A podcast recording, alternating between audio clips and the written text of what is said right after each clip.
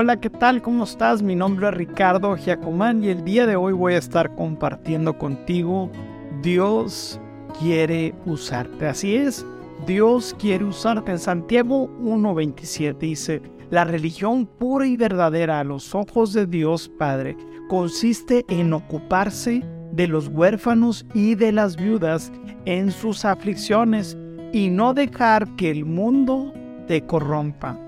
Es muy fuerte esta declaración, pero le voy a decir, Dios quiere usarte.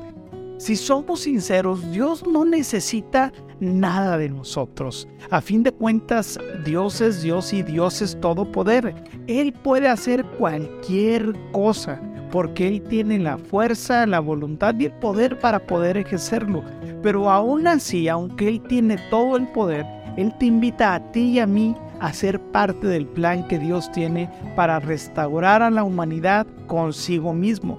Cuando conocemos a Cristo Jesús, Cristo nos hace parte de la familia de Dios y nos da un lugar en su mesa. Y esa es una de los beneficios más grandes que tenemos. Pero ¿cuántos de aquí sabemos que grandes beneficios tienen grandes responsabilidades? Hay un pasaje que me gusta mucho que lo podemos relacionar con este tema de que Dios quiere usarnos a ti y a mí.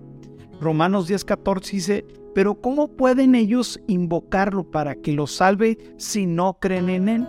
¿Y cómo pueden creer en Él si nunca han oído de Él? ¿Y cómo pueden oír de Él a menos que alguien se los diga?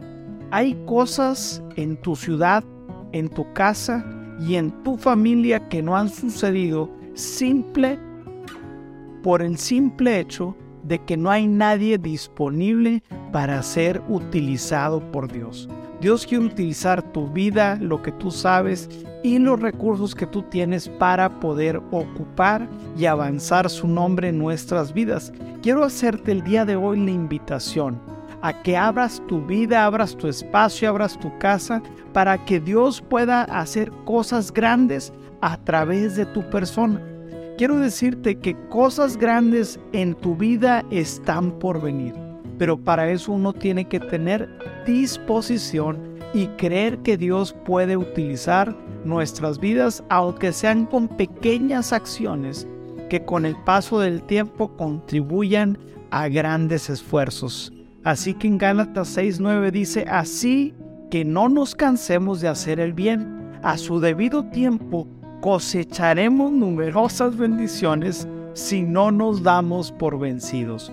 Por lo tanto, siempre que tengamos la oportunidad, hagamos el bien a todos. Pablo nos exhorta a en todo tiempo y en todo momento que tengan nosotros nuestra disponibilidad para poderle hacer el bien a los demás. Así que voy a compartir cuatro puntos rapiditos para que puedas aplicar este breve devocional. Número uno, comienza a orar por los demás. Comienza en tu casa a interceder por tus amigos y amigas. Número dos, comparte esta semana con alguien el amor de Jesús. No tienes que ser un sábelo todo y no te tienes que saber toda la Biblia. Tienes que contar lo que Jesús hizo por ti en la cruz y cómo es que tu vida fue transformada al invitarlo a vivir en tu corazón. Número 3. Identifica una necesidad en tu comunidad, en tu iglesia o en tu casa que tú personalmente la puedas suplir. Y número 3. Haz estos tres pasos anteriores regularmente. Y con esto podemos declarar lo siguiente para nuestras vidas. Puedes repetir después de mí, soy un siervo de Dios y las personas. Utilizo mis recursos y talentos para bendecir a los demás. Otra vez puede repetir conmigo, soy un siervo de Dios y las personas. Utilizo mis recursos y talentos para bendecir a los demás. Acompáñame a orar sobre esta palabra. Dios, gracias porque tú nos das todo lo que el día de hoy tenemos. Gracias porque nos has dado dones y talentos que podemos utilizar para bendecir y ayudar a otras personas. Yo te pido que levantes en nosotros un corazón sacrificial, un corazón que sirva y que bendiga a los demás. Queremos ser servidores tuyos y mostrar el amor de Cristo a través de nuestras acciones. Asumimos la responsabilidad de levantar tu nombre en alto con excelencia y servicio. En el nombre de Jesús. Amén.